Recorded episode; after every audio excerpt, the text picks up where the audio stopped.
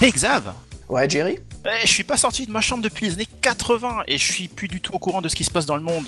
Dans ce cas-là, il faut que tu lises Retro Playing Magazine. Retro Playing Magazine Le magazine pour les passionnés du rétro et néo-rétro gaming. On y trouve des tests, actus jeux vidéo et même des dossiers sur les plus grandes sagas comme Final Fantasy, Même des infos sur les imports? US et Japon. Ha Mais où est-ce que je peux trouver ce mag? Sur www.retro-playing.com. Et dans la montagne de feu? Ah bah écoute, si t'as 3 pièces d'or et un bouclier... Ouh. Ok, nous y voici Jerry, devant la forteresse du Grand Zagor. Ok Xav. Préparons-nous. T'as les dents de gobelin? Check. Armure enchantée. Check. Ok, sors ton bouclier de fer. Ok, je sors mon... Euh, attends, quoi? Mon bouclier est en bois. Euh, Tu m'as pas dit qu'il fallait qu'il soit en fer? Ah ben, tu comptes faire comment contre le dragon? Euh, Attends, attends, attends, le, le- le quoi? Ah, c'est con ça, il se dirige vers toi, Jerry. Oh bon sang, il fonce vers moi, merde! Il va me cracher dessus! Il y a mon bouclier qui brûle! Oh, je suis en feu, je suis en feu Ah bah, ça, Jerry, si t'avais lu Retro Playing Mag, c'est sûr que t'aurais mieux assuré. Retro Playing Mag, le magazine des joueurs rétro et néo-rétro gamers.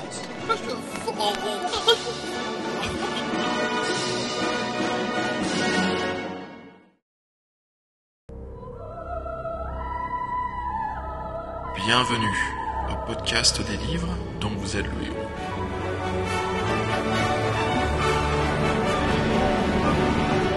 Épisode 3 Les collines maléfiques.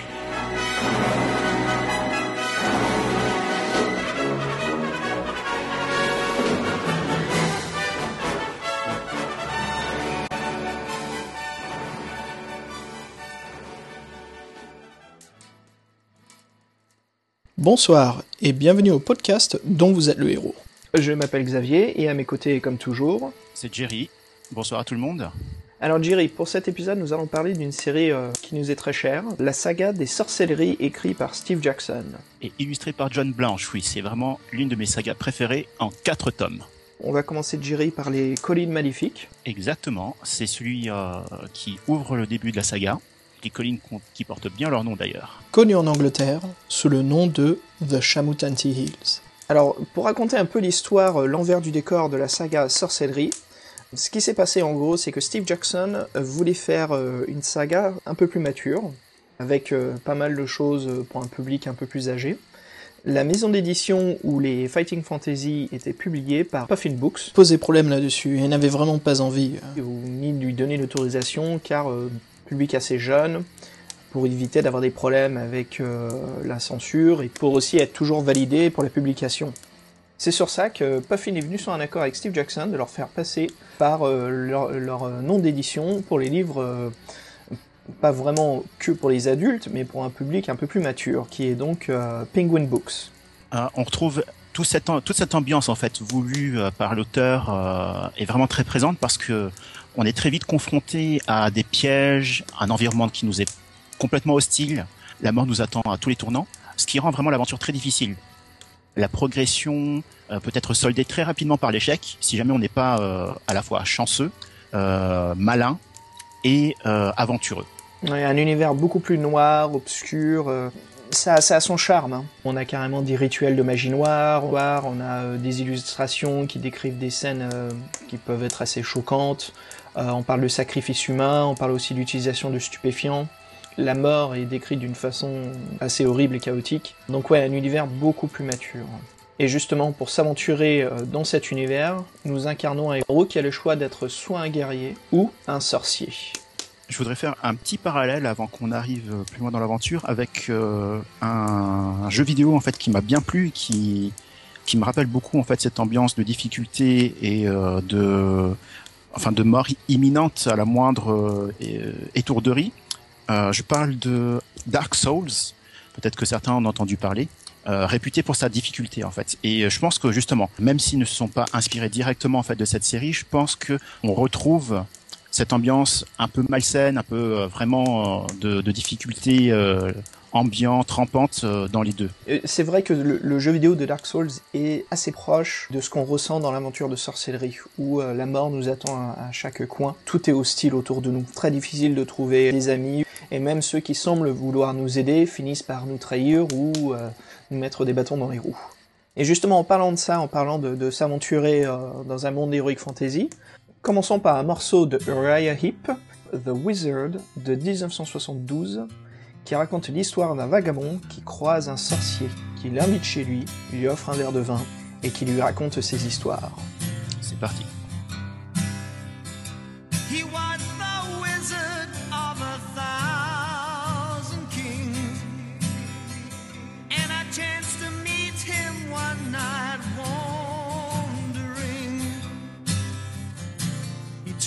tales, and he drank my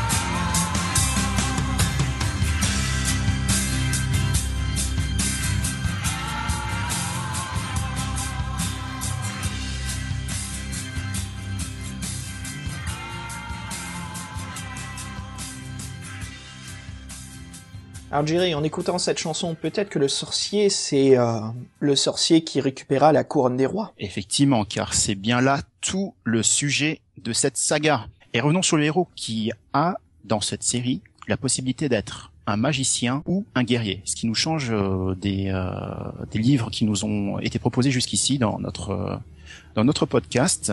Et surtout, il y a un système, vu que c'est une saga de quatre livres, qui a, bon, qui n'a pas le système d'XP comme euh, a créé Joe Dever dans les, euh, les loups solitaires, mais ici c'est plutôt un système euh, que Steve Jackson aime bien reprendre depuis ses livres, et là on sent que c'est vraiment créé sur la continuité, c'est la récupération d'objets magiques.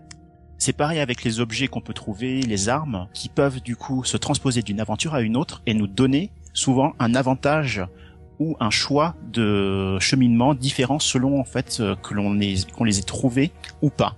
Et euh, ça rend en fait nos aventures de plus en plus uniques euh, au fur et à mesure qu'on progresse dans les livres. Ça me rappelle le système, par exemple, qu'on retrouve aujourd'hui dans Mass Effect, un autre jeu vidéo, où il y a une certaine pérennité en fait des choix qui nous sont proposés d'un épisode à l'autre et qui donnent vraiment l'impression d'évoluer dans une grande saga. C'est vraiment intéressant comment les livres ont été rassemblés, quoi. Ces quatre volumes euh, tiennent vraiment solidement euh, tous ensemble. Comme tu disais, voilà, il y a certaines rencontres dans les livres qui nous permettent de commencer à des endroits différents dans les suivants. Et ça, c'est vraiment quelque chose de très intéressant, car pour déjà l'aventure, c'est avantageux. Souvent, c'est un signe euh, de nous aider et de faciliter un peu la tâche, et aussi d'obtenir d'autres objets ou de faire des rencontres que l'on retrouvera plus tard. Alors, justement, revenons sur ce personnage, les règles, les règles qui sont vraiment différentes. Comme on a vu, on peut soit incarner un guerrier, et si justement on décide, là où est tout l'originalité de la série, de jouer un sorcier, on a surtout le choix d'apprendre des sorts. Alors, si on veut jouer à sorcellerie en appliquant les règles, qu'elles sont écrites euh, dans le premier volume, on doit apprendre, si on peut, les sorts par cœur. Et les sorts se résument en trois lettres, qui sont souvent le diminutif ou euh, l'abréviation de ce qu'ils font. Par exemple, le sort de la foudre, où on éjecte un rayon euh, électrique à travers nos mains sur une cible, euh, s'appelle Zap. Et Jerry, je sais pas si tu te souviens d'autres sorts de la saga. On a aussi un autre sort euh, qui s'appelle Boue, qui permet de transformer du sable sur le sol où se tient la, cible en sorte de, de, de, sable mouvant qui, qui l'emprisonne, qui permet de ralentir ses mouvements. On a aussi des trucs intéressants comme Gob, si on récupère des dents de gobelin, on lance le sort et ces dents de gobelin euh, se transforment, se matérialisent en gobelins, qui peuvent nous aider, en espérant qu'ils se retournent pas contre nous. Il y a aussi des sorts comme ça en fait qui sont euh, très efficace euh, avec euh, un effet immédiat lors de combat. Comme on avait dit, il y a donc il y a Zap, il y a Feu également qui nous permet de balancer des boules de feu. Ouais, il y a, il y a vraiment une saga. Je crois qu'il y a environ 4-5 sorts qui sont les, les plus importants et ceux qu'on utilisera euh, le plus souvent. Exactement. Mais par contre, pour ceux qui ont envie d'apprendre un peu plus, là, ça devient très intéressant parce que en dehors du cadre du combat, on peut aussi avoir à faire appel à des formules qui sont vraiment utiles selon la situation. Ça peut être euh, une formule qui nous permet d'être, euh, de devenir invisible, ou euh, une formule qui nous permet de, de, ne, de ne pas se faire mal en tombant, qui nous, qui nous rend aussi léger qu'une plume. Il y en a d'autres qui permettent de comprendre le langage d'autres, d'autres créatures dont on ne parle pas la langue normalement. Il y en a même une qui permet de faire de la lumière, et donc qui permet de voir dans le noir, et ainsi de suite, et ainsi de suite. Très pratique. Et quelle est le, le, la faiblesse de l'utilisation des sorts? C'est que ça consomme nos points d'endurance. Exactement. Et là, franchement, ça s'avère très difficile dans certaines situations où on n'arrive plus à trouver de potions d'endurance, on n'arrive plus à se reposer pour récupérer de l'endurance. Euh, le jeu crée une difficulté très intéressante où on doit limiter, on doit un peu s'abstenir euh, d'utiliser des sorts si l'on peut. Si on juge que la situation euh, parce que bien sûr, le livre va nous proposer des sorts dans n'importe quelle euh, situation possible, mais si on peut éviter, c'est vrai que ça permet de garder ses points d'endurance pour plus tard où il y aura vraiment une situation euh, difficile.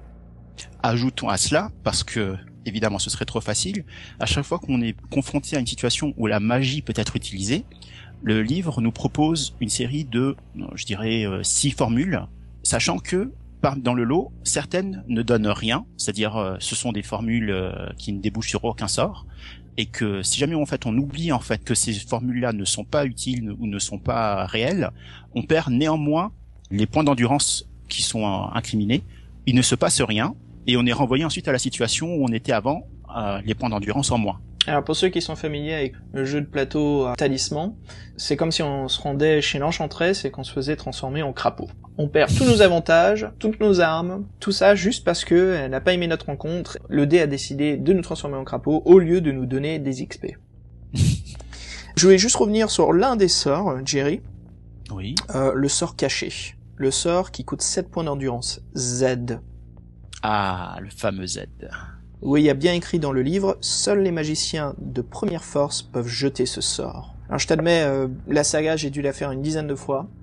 Euh, j'ai jamais pensé à utiliser le sort Z, même quand il était proposé.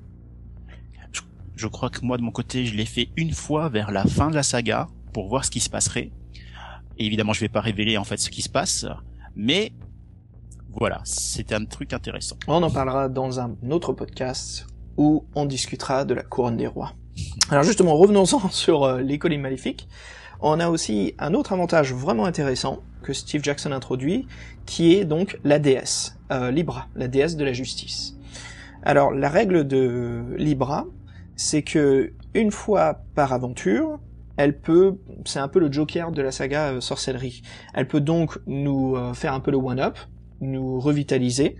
Elle peut nous aider à fuir aussi une situation où les règles ne nous l'autorisent pas ou aussi à neutraliser euh, des mauvais sorts et nous guérir. Donc c'est vraiment euh, le, le, le, point très très avantageux et je t'amenais que de plusieurs fois en lisant les livres, j'oublie qu'on a cette règle-là tellement qu'on n'a pas l'habitude de l'appliquer. C'est clair. Ça permet aussi de montrer en fait à quel point l'auteur se rend compte de la difficulté de ses livres. Mm. Pour euh, nous mettre cette, euh, je dirais, ce joker comme tu l'as dit, à porter et qui peut être utilisé à n'importe quel moment du livre, mais seulement une fois. C'est bien la preuve que il se rend compte que sans ça, l'aventure peut être très difficilement terminée. C'est vrai que pour les plus adeptes et les plus malins, ceux qui ont l'habitude de faire les, livres sorcellerie ou juste les livres dont vous êtes le héros, l'aventure peut se paraître pas si complexe que cela. Mais pour ceux qui n'ont pas l'habitude et, d'où c'est leur première fois, là c'est sûr, euh, je pense pas qu'un énorme pourcentage arriveront à survivre euh, leur premier jeu. C'est vraiment difficile. Nous, c'est plutôt qu'on a l'habitude de l'écriture de Steve Jackson et qu'on anticipe euh, pièges les plus fourbes et surtout on sait quand il faut fuir au lieu de continuer à vouloir discuter et raisonner avec euh, un groupe de barbares euh, qui n'est pas content dans un pub local.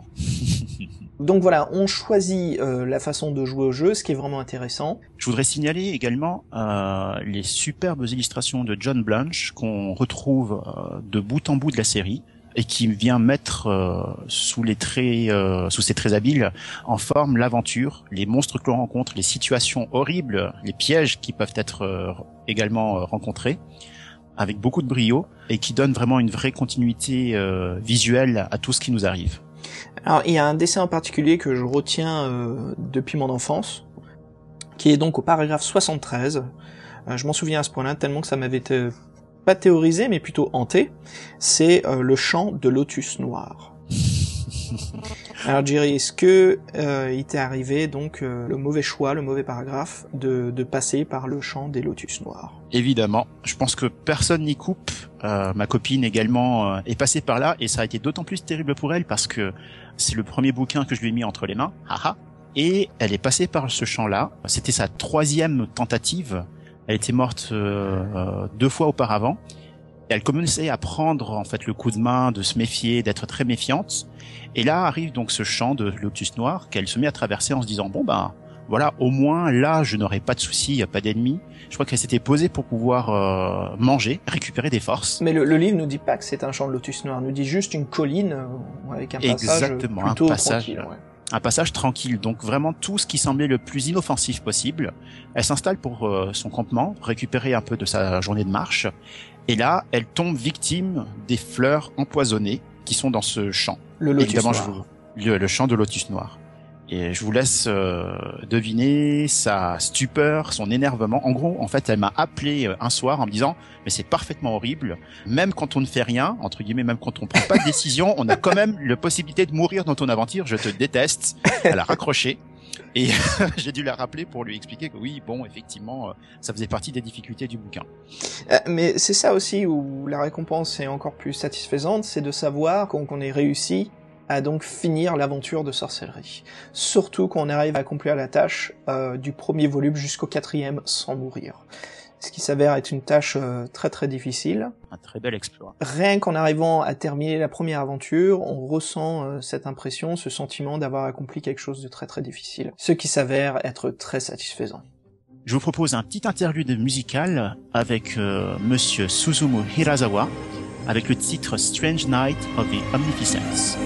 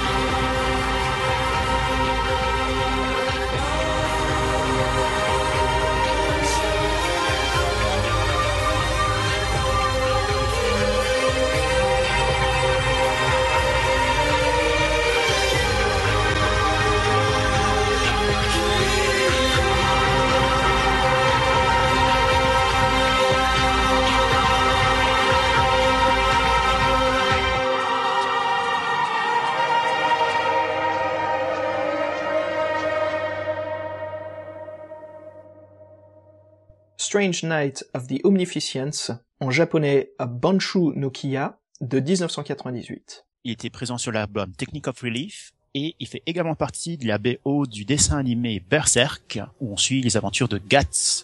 Là aussi, un dessin animé qui euh, rappelle beaucoup euh, le cheminement de nos héros à travers euh, des plaines et des aventures très hostiles. Alors justement, parlons de ces plaines, les collines de Shamutanti. Parlons du, du synopsis de la saga Sorcellerie. Alors nous sommes dans l'univers de Kakabad, où le chaos s'éveille. Et là, le grand archimage s'est empré de la couronne des rois, décidant d'utiliser son pouvoir pour accomplir à toutes ses fins tyranniques. Et justement, Jiri, nous sommes l'élu, le héros, un peu le messiah d'un petit village de Kantopani dans les terres d'Analand. Alors évidemment, nous sommes euh, l'élu parce que nous avons subi un entraînement vraiment très particulier et surtout, nous nous retrouvons dans cette quête parce que le roi de notre contrée, Analand, a décidé que envoyer une armée pour retrouver la couronne euh, serait beaucoup trop euh, coûteux et donnerait le change par rapport à l'archimage de, de la forteresse de Mampang. Du coup, il est décidé d'envoyer un homme seul, plus à même de déjouer les pièges et qui nous seraient tendus. Et ça tombe sur notre poire, évidemment.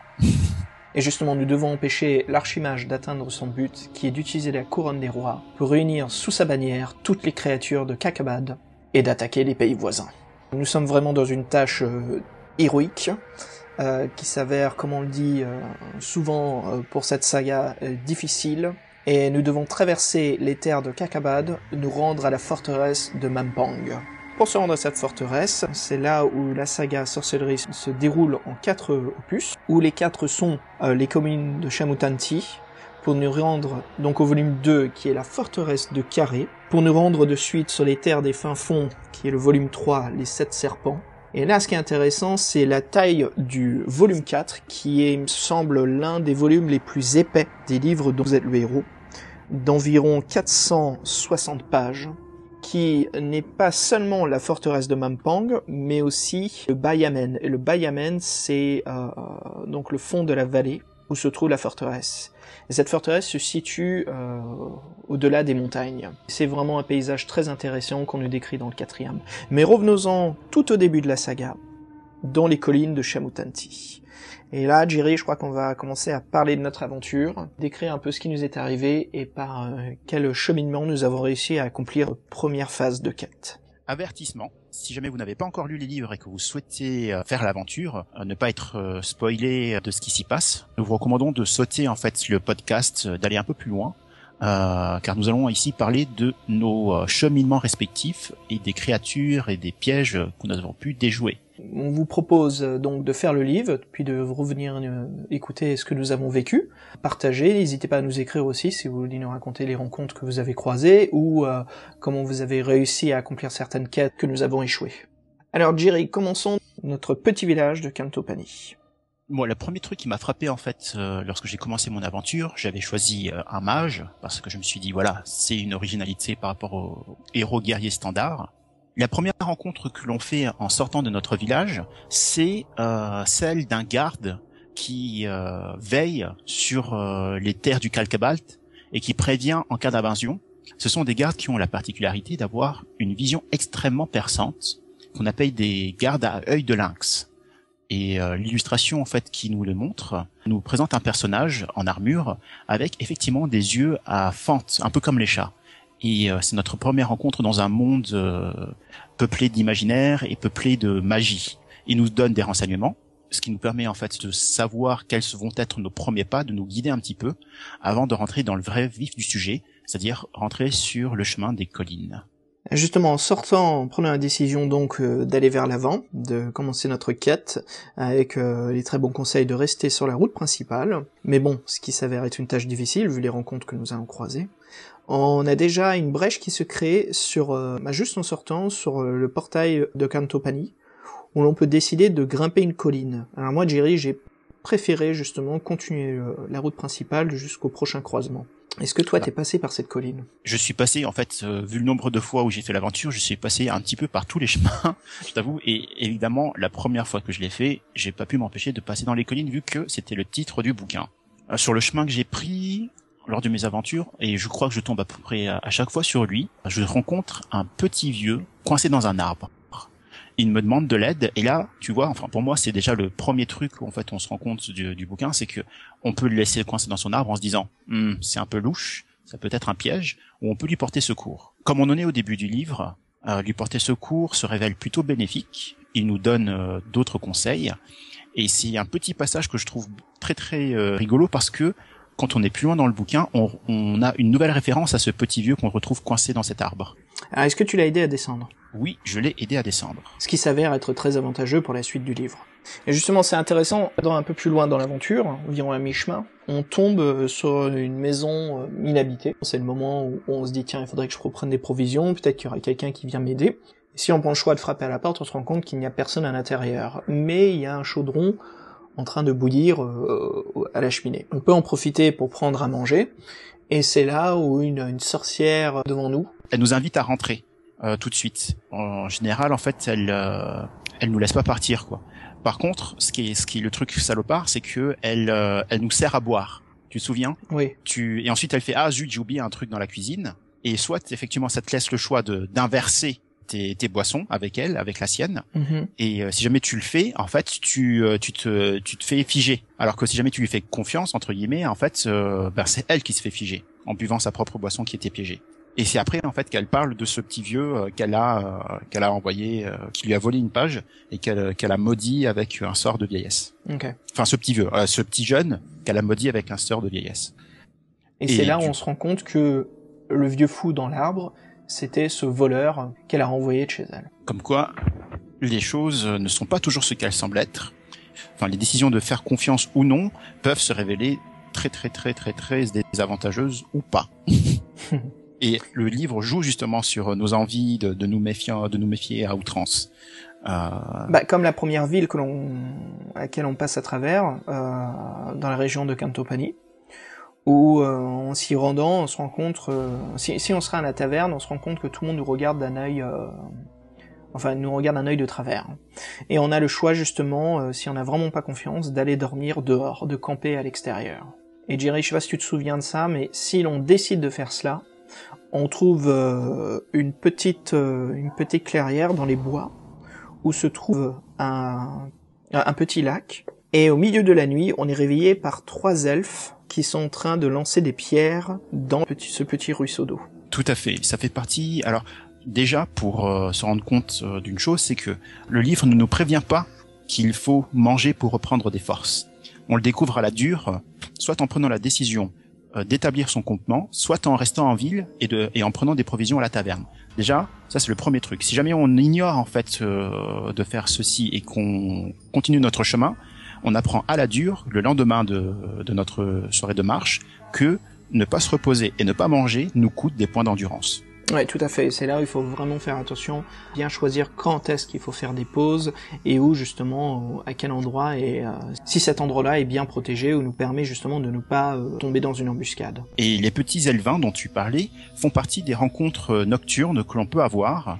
On n'est jamais vraiment sûr de soi en fait quand on passe une euh, soirée à la, pleine lune, à la belle étoile. Mm. Et parfois, effectivement, on peut tomber sur euh, des rencontres véritablement euh, horribles, des, des chauves-souris géantes, des ours conces ou des trucs comme ça, ou avoir donc ce genre de petites rencontres euh, sympathiques qui est l'histoire des élevins.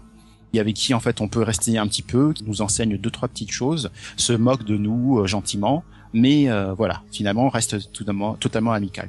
Et ce qui est sympa aussi de cette aventure-là, c'est que quand on croise des petites choses comme ça, on est, il faut pas s'attendre toujours à obtenir une récompense, un objet, euh, quelque chose euh, pour, nous satisfaire. Souvent, c'est juste des rencontres, on décide de se balader, de discuter, de faire les choix judicieux pour euh, ne pas, bon, pas mourir, hein, faut pas exagérer, mais peut-être de ne, ne pas leur faire peur ou les énerver, où on se retrouve justement à devoir les combattre ou juste à se défendre. Et ça fait partie des choses euh, intéressantes, c'est que ces petits élevins qui, à la base, sont euh, tout à fait euh, inoffensifs, amicaux, peuvent se révéler être des agresseurs si jamais on va nous-mêmes, de notre propre chef, arme à la main, à leur rencontre. Ce qui crée une, une relation d'antagonisme dès le départ et qui peut très vite dégénérer dans un combat. Alors une autre des rencontres intéressantes, euh, je me souviens de gérer dans l'aventure, c'est quand on prend un cheminement qui nous permet donc de passer un, un pont en bois où l'on rencontre une petite créature bossue qui nous oblige à répondre à ses questions pour franchir le pont. Ah, ça je l'ai pas fait. Ah. Alors je suis tombé sur cette dame et euh, l'une des questions vraiment difficiles si on, on fait le livre euh, si on prend du temps à lire le livre, elle nous demande justement quels sont les trois villages que l'on a croisés dans l'aventure. D'accord. Voilà, donc si on finit par pas prendre de notes ou si on se souvient plus, ça devient vraiment difficile. Euh, une autre des aventures, alors moi justement pour bon, euh, comme on a relu le livre là, je suis passé par un endroit que j'ai dû faire peut-être une seule fois, c'est euh, les mines de Shanker. Au bout d'un moment, on tombe dans une prairie euh, qui nous amène donc vers l'ouverture euh, d'une mine où on voit des orques et des gobelins en train de travailler. Et si l'on veut, on peut euh, passer un peu en stealth et rentrer à l'intérieur des mines. Ce qui s'avère être apparemment un raccourci. Plutôt difficile, vu qu'on rencontre pas mal de d'orques en train de, de travailler. Mais Vu que c'est une mine, on peut croiser euh, des morceaux d'argent, d'or, des gemmes précieuses, qui nous permet d'exécuter des sorts euh, de haut niveau. Ah, très intéressant. J'ai pas fait cette aventure. Enfin, j'ai pas fait euh, ce passage-là, donc je le savais pas. Mais je vais essayer de tomber dessus la prochaine fois. Le, le passage est vraiment difficile, car il y a un moment où on voit un, un des diamants qui sort de la roche, mais il y a un, un orc en train de travailler justement, on peut tenter euh, de récupérer le diamant. Mmh. Et je me suis dit peut-être qu'il était plus sage de ne pas essayer d'attraper le diamant. Mais comme quoi, rien que de trouver ces passages, pas secrets, hein, mais ces passages un peu secondaires, bis, c'est pas juste comme ça qu'on va obtenir d'autres récompenses. Et même en obtenant ces choses-là, on se rend compte des fois qu'on ne l'utilisera peut-être jamais dans l'aventure. Car on trouve jamais la, la bonne situation d'utiliser cet objet pour ce sort précis. Ça, c'est l'une des caractéristiques de, ce, de cette aventure. C'est euh, ces objets qu'on trouve euh, et ces rencontres que l'on fait, euh, ça fait partie du charme de l'aventure pour moi, parce que euh, même si, dans le cadre de la magie, toujours du magicien que l'on incarne, même si on tombe sur des objets qui nous permettraient éventuellement plus tard de réaliser des formules plus intéressantes, il n'est pas dit que l'on se souviendra à ce moment-là de la formule qui utilise tel ou tel objet. Donc ça fait vraiment un double jeu parfois euh, de, de se souvenir de quel objet fait quoi, mais les objets en général sont assez explicites. Par exemple, je me souviens euh, qu'on trouve très rapidement du miel et de la cire en faisant tomber un, ben, en fait, un nid d'abeilles euh, du haut d'un arbre. Et autant en fait le miel peut nous être utile, nous servir comme repas pour deux rations, ce qui est bien pour les guerriers et pour les mages autant la cire de, des abeilles en fait qui en découle peut nous servir à une formule magique qui permet d'aiguiser en fait le fil de son épée pour la rendre plus tranchante. Mm, mm. Après c'est toute une aventure pour obtenir euh, ce, ce, miel. Hein. C'est vrai aussi, c'est assez rigolo. Ou alors par exemple, euh, ça je, c'est quelque chose sur lequel on tombera un peu plus tard, une perruque verte qui est quand même quelque chose d'assez spécifique pourra nous servir plus tard pour euh, une fois coiffé avec la dite perruque communiquer avec des créatures comme les gobelins, les ogres, ce genre de choses. Euh, d'autres objets comme ça aussi, on trouve un vendeur qui nous propose de lui acheter une petite sacoche où se trouvent plusieurs objets intéressants. Et je sais pas si tu te souviens de cette sacoche, je dirais, mais elle a des dents de gobelins et de trolls. C'est ça. Et avec ces dents, avec la formule adéquate, on peut lever une petite armée d'orques ou de trolls pour pouvoir se battre à notre place. En espérant qu'ils se retournent pas contre nous. En espérant qu'ils ne seraient pas contre nous. C'est ce qui peut arriver. Euh, non, non, vraiment, euh, vraiment intéressant comment le, le livre et l'aventure euh, se, se développent. La règle indique bien que qu'il ne faut pas retourner. Euh, ils sont décrites. On est supposé les connaître par cœur et pas revenir en arrière dans les règles du jeu pour se rappeler exactement ce que ça fait. voilà. Alors intéressant, en Angleterre, il y a eu un magnifique coffret collector de sorcellerie qui incluait un cinquième livre qui était le livre des sorts où tous les sorts étaient écrits à l'intérieur, pochette dorée qui ressemblait à un grimoire de magicien. Et je pense que c'est là où on peut se permettre de jouer un peu ce mage qui avait ce livre sur lui, son grimoire.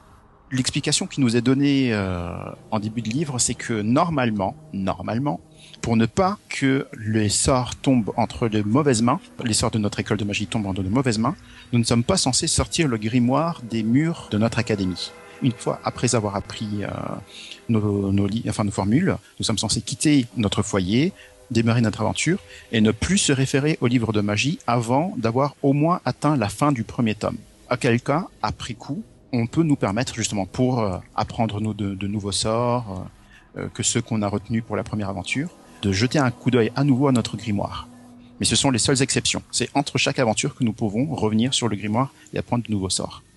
Et justement, la sélection de ces sorts, comme on en parlait un peu plus tôt, des fois on n'est pas obligé d'en lancer. Il y a une scène où on a des petits elfes qui nous balancent des glands sur la tête. Par exemple, oui, je vois très bien. Ouais, c'est voilà. encore en fait des elvins. C'est encore des elvins. D'autres, comme quoi en fait ils se baladent un peu partout dans, dans, dans les collines. Le, le jeu nous propose justement de lancer le sort foudre sur l'arbre, ce qui s'avère être une tâche quand même assez chaotique. Bon, en même temps, je comprends, il nous balance des glands sur la tête, hein, ce qui n'est pas agréable.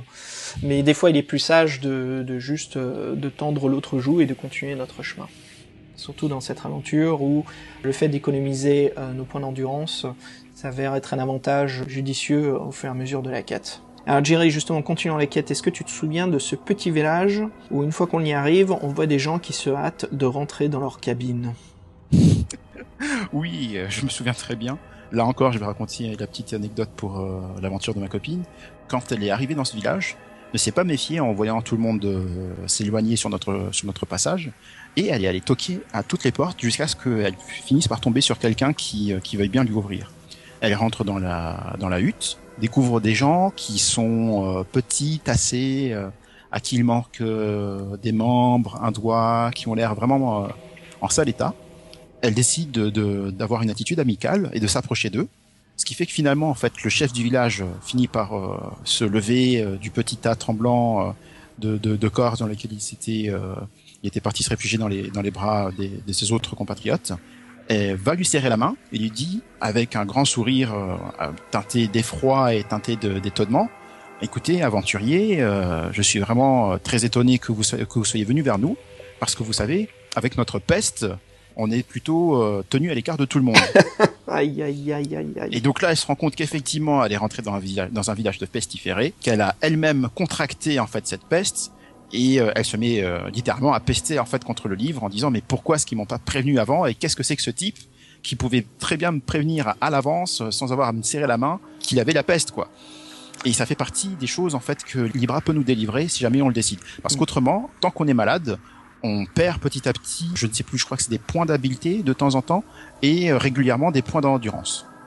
Comme Et- si on avait besoin de ça. Et, puis ce qui est intéressant aussi, c'est que le, le livre euh, nous décrit, quand on est au bas de cette colline où se trouve euh, ce village, nous décrit bien euh, un petit village qui est un peu en ruine, qui est mal entretenu, où on aperçoit peu de gens dans les rues, très délabré. Et c'est là où on nous propose justement de contourner cette colline, bon d'éviter de passer par cet endroit qui nous est décrit d'une façon euh, qui nous, nous donne vraiment pas l'envie de, de passer à travers.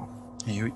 Alors, une autre rencontre intéressante aussi, Jerry, ce que j'ai eu, je pense qu'on l'a eu tous les deux, hein, c'est euh, euh, où ce petit marmoscule décide de nous suivre. Marmoscule qui ressemble beaucoup à une petite fée, Exactement, Mar le marmouscule Jeanne.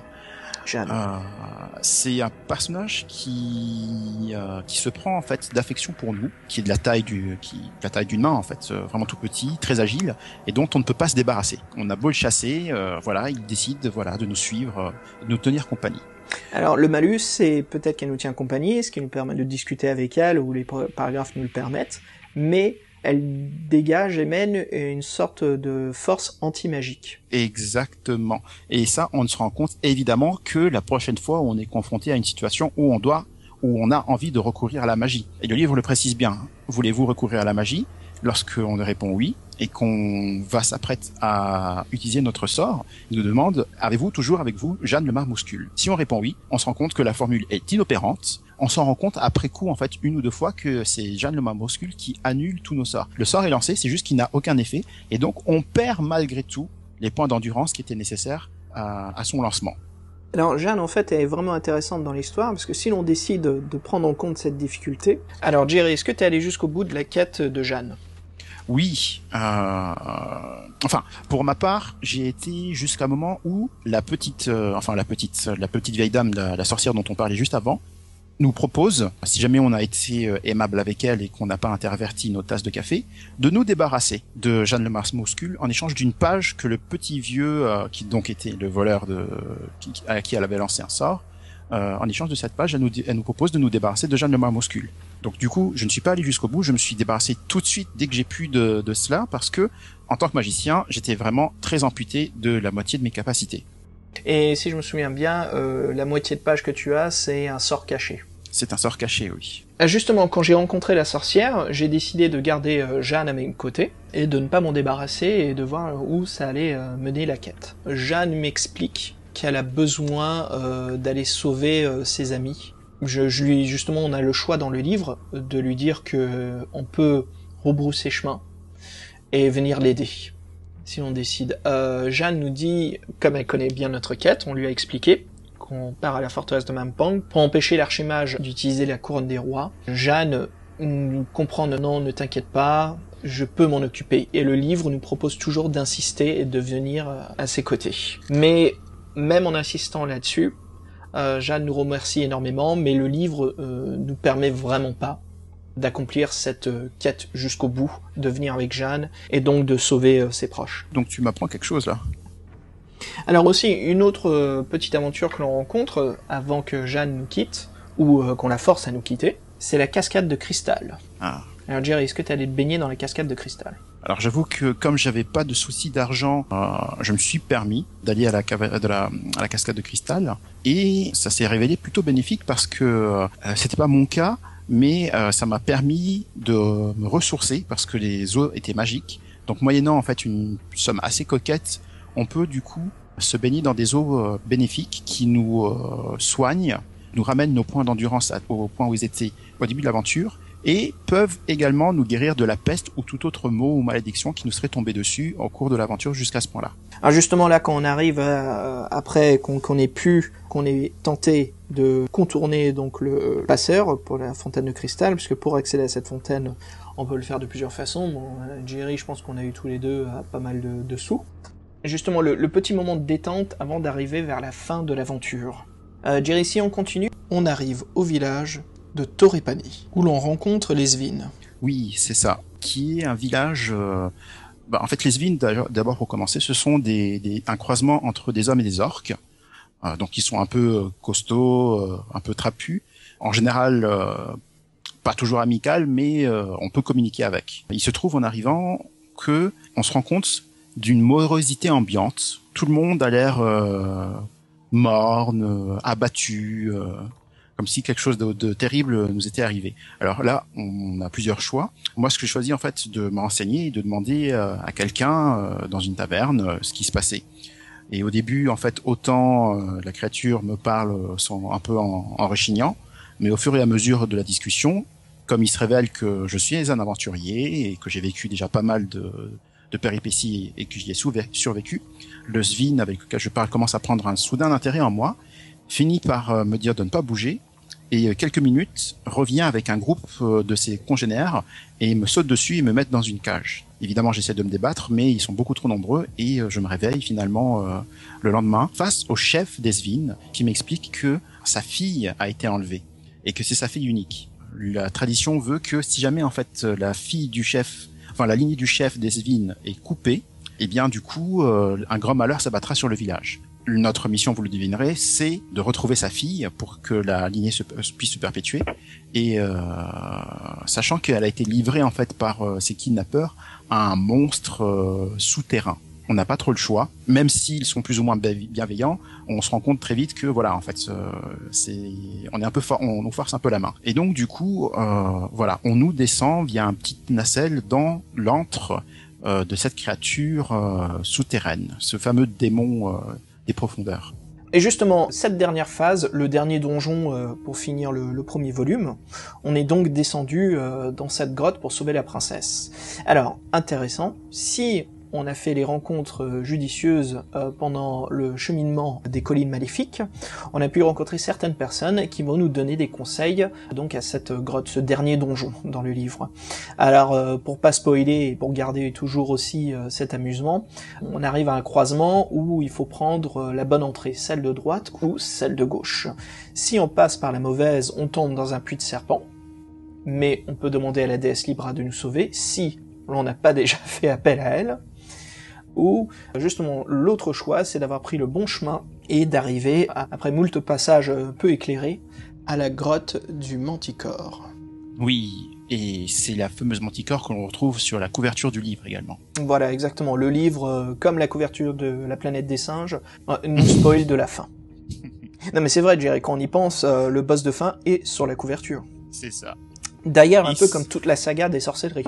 C'est vrai. Souvent, souvent, on tombe sur euh, sur un une, couverture euh, superbe, mais qui euh, qui nous spoil qui va être le grand méchant. Mais je précise en même temps que euh, je trouve ça chouette parce que ça nous permet d'avoir une illustration d'un personnage important en couleur. Ah, tout à fait, ouais. Et c'est vrai que ça met en valeur justement c'est la, la, la rencontre euh, de, de l'ennemi, de savoir euh, déjà de de- de- d'être révélé que ah la couverture c'est le boss de fin, et justement que ça immortalise cet ennemi sur la couverture.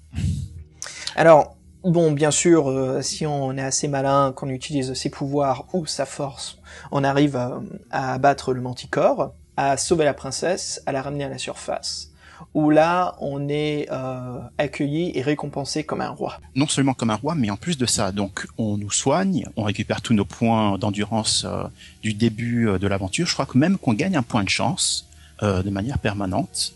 Euh, et surtout, euh, le chef des Svin, pour nous remercier et quand on lui parle de notre quête, nous donne une clé, une clé en fait qui pourra nous être utile au début du livre suivant, qui nous permettra de ne pas faire l'aventure euh, comme on le ferait si jamais on avait commencé l'aventure directement par le deuxième tome, mais de passer directement par une, une porte secrète, une porte dérobée, dans la citadelle de Carré. Et c'est là où on se rend compte que la saga des sorcelleries sont vraiment bien liées ensemble.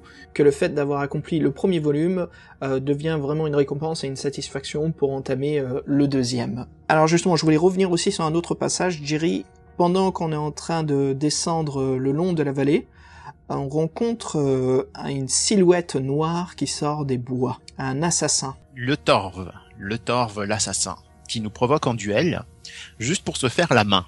Ainsi, on se retrouve à être plus fort que lui. On arrive à le mettre au sol, et là, le livre nous propose de le finir, ou plutôt de le guérir et de remettre sur ses pieds. Et on pourrait se dire euh, à quoi ça peut bien nous servir d'être magnanime, c'est un coup à se faire poignarder dans le dos. Cependant, si on choisit de l'être, euh, le Torve nous est reconnaissant d'avoir épargné sa vie, nous explique qu'il est euh, assassin et voleur de grand chemin, mais que du coup ça l'a amené à faire souvent le voyage jusqu'à Carré. Et pour nous être, euh, pour montrer sa gratitude, il nous est redevable en nous proposant de l'aide à chaque fois qu'on le croisera dans la cité des pièges.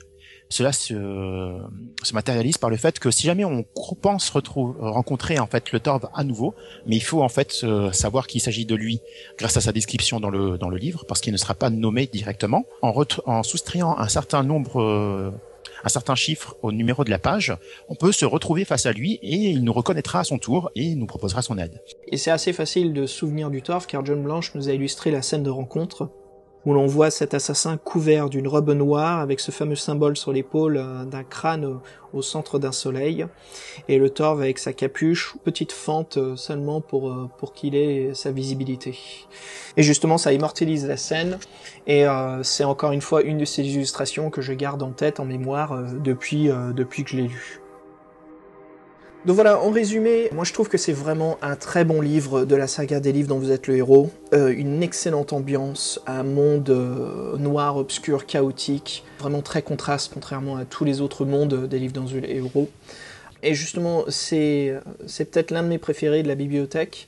Alors en effet, euh, le niveau de difficulté est un peu plutôt très élevé, mais bon, une fois qu'on l'a accompli euh, plusieurs fois, on commence à prendre l'habitude, et c'est vrai que ça devient un livre vraiment intéressant à revisiter, à revivre. La narration est vraiment très bonne, l'écriture euh, très soignée, très très prenant. Un ennemi fin digne d'un boss, euh, d'un niveau de, jeu vidéo, comme on parlait tout au début, un peu comme ces boss de Dark Souls.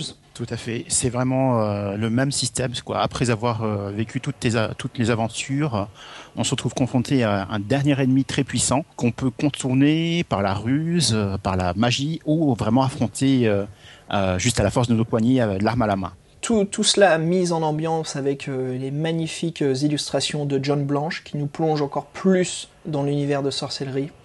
Tout cela pour bien dire que c'est vraiment une saga euh, épique que nous nous retrouvons dans la bibliothèque des livres dont vous êtes le héros.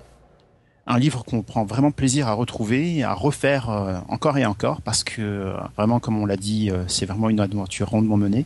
Et même quand on se dit finalement euh, juste euh, une aventure et puis c'est tout, on se rend compte en terminant qu'on a tout de suite envie d'embrayer avec le tome 2. On obtient vraiment cette euh, satisfaction d'avoir réussi à avoir accompli le volume et de continuer dans la saga. Et voilà, ce qui conclut justement le premier tome de Sorcellerie, les colis maléfiques. Alors c'est vrai, chers auditeurs, beaucoup de vous l'ont remarqué, euh, énormément de rencontres et d'événements nous n'avons pas discuté.